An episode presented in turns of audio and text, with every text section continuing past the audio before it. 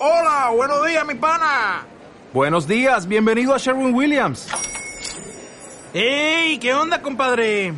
¿Qué onda? Ya tengo lista la pintura que ordenaste en el ProPlus app. Con más de 6.000 representantes en nuestras tiendas listos para atenderte en tu idioma y beneficios para contratistas que encontrarás en aliadopro.com. En Sherwin Williams somos el aliado del PRO.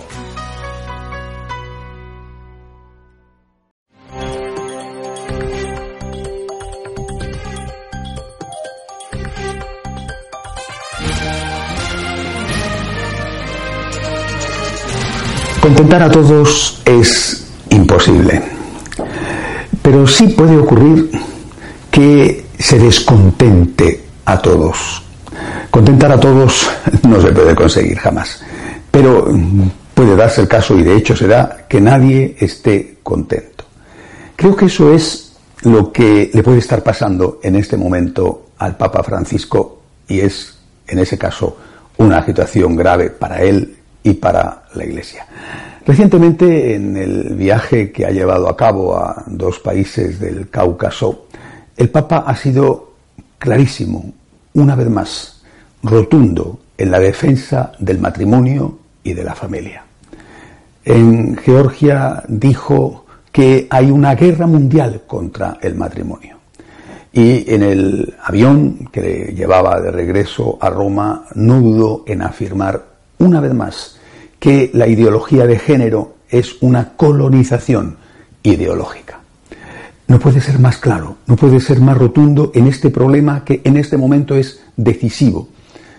En este momento es la gran batalla que el relativismo está jugando contra la humanidad y eh, que libra contra esa ideología casi a solas la Iglesia Católica y al frente de ella el Papa con toda firmeza y con toda claridad. Quizá por eso no me parece casualidad que el The New York Times, el gran periódico de referencia norteamericano, profundamente liberal y progresista, haya dado cabida en sus páginas a un artículo de un eh, importante editorialista norteamericano, el, el, editor de la revista First Things, que es sin duda la revista más importante de tema religioso en Estados Unidos, de, de carácter moderadamente conservador, eh, en la cual, en ese artículo publicado en The New York Times, eh, se plantea en forma de interrogante si el Papa ha fracasado. Se lo plantea desde la perspectiva de si ha conseguido o no acercar a la Iglesia a aquellos que estaban lejos. Eh, evidentemente esto es una figura retórica porque lo que viene a decir el artículo es que el Papa ha fracasado. Pero lo importante no es que un editorialista conservador diga que el Papa ha fracasado. Lo importante, y, cito a McLuhan, uno de los padres del periodismo moderno, lo importante es que el medio es el mensaje. Es decir, que ese artículo, con una crítica velada al Papa, aparece en The New York Times. Es decir, que ese artículo está apareciendo en el periódico referente de la izquierda mundial, del progresismo mundial, The New York Times. Es decir, que el New York Times está prestando los cañones aunque esté disparando con balas de otros. Eh, por eso digo que eh, es difícil eh, contentar a todo el mundo, pero que sí que es posible descontentar a todos. Y puede ser lo que esté ocurriendo. Tengo la impresión de que la, la, la izquierda, digámoslo así, el progresismo, el liberalismo, está descontenta con el Papa. Eh, es una impresión que tengo desde el primer momento, pero eh, porque me imaginaba que esto más pronto más tarde iba a ocurrir, pero cada vez más me reafirmo en esta idea. Los que desde el principio se plantearon ante la opinión pública y, ante sí mismos como los grandes amigos y valedores del pontífice están desilusionados con él. Creo que el Amores Leticia fue el punto de inflexión. Esperaban muchísimo más. Están desilusionados, están decepcionados. Y, por otro lado, eh, la rotundidad con que el Amores Leticia y siempre el Papa se ha enfrentado con la ideología de género les está llevando a presionarle cada vez más y vuelvo a repetir, eh, a lanzar contra él ataques utilizando las balas y las armas que le pueden prestar sus enemigos, es decir, los enemigos de los liberalistas, de los progresistas. Tenemos que tener muchísimo cuidado. Estamos, eh, yo creo que ante el momento cumbre del pontificado, el Papa va a cumplir 80 años, está a punto de clausurar lo que ha sido su gran sueño, el año de la misericordia.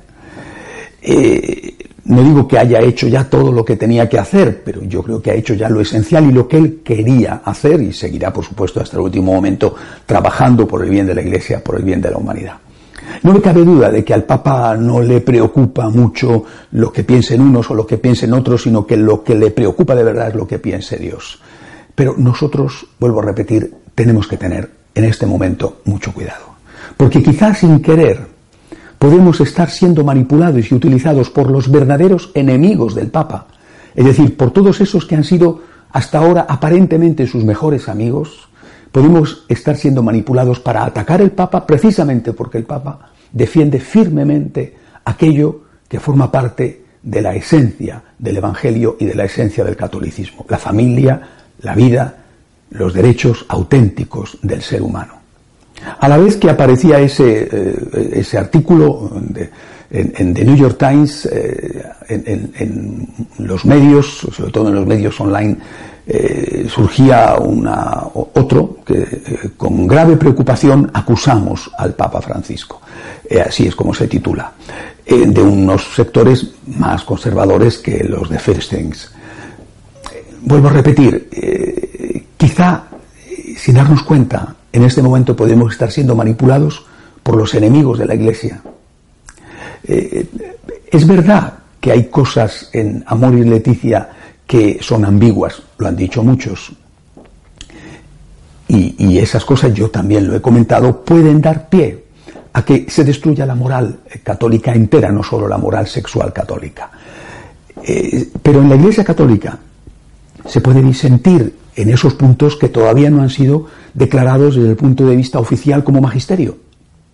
No creo que sea suficiente una nota a pie de página que en sí tampoco dice nada concreto o una carta a unos obispos que es un asunto privado eh, y que además se puede mantener dentro de un límite muy, muy concreto, muy de excepciones en todo caso, repito, no es un documento magisterial. En la Iglesia hay suficiente libertad como para disentir de algún punto como este que eh, está expresado de forma ambigua. Por más, insisto, en que esa ambigüedad pueda hacer, porque es mal utilizada por algunos, puede hacer muchísimo daño. Pero ese no es el problema de verdad en este momento. El problema de verdad no es si hay algunas excepciones teniendo en cuenta que quizá, aunque la situación objetiva sea de pecado, subjetivamente no lo es sobre el tema de la comunión de los divorciados vueltos a casar. Ese no es el problema, aunque eso, repito, sea muy importante y pueda dar lugar a la destrucción de toda la moral católica. Pero ese no es el problema. El problema hoy es la lucha contra el relativismo, el problema hoy es la ideología de género, la colonización ideológica que denuncia con tanta firmeza el Papa Francisco. El Papa ha pedido, pide continuamente que recemos por él. Y yo creo que ni unos ni otros lo hacen. Tenemos que rezar por el Papa. En este momento más que nunca tenemos que acompañar al Papa, estar a su lado. Tenemos que mostrarle nuestro cariño, nuestra proximidad.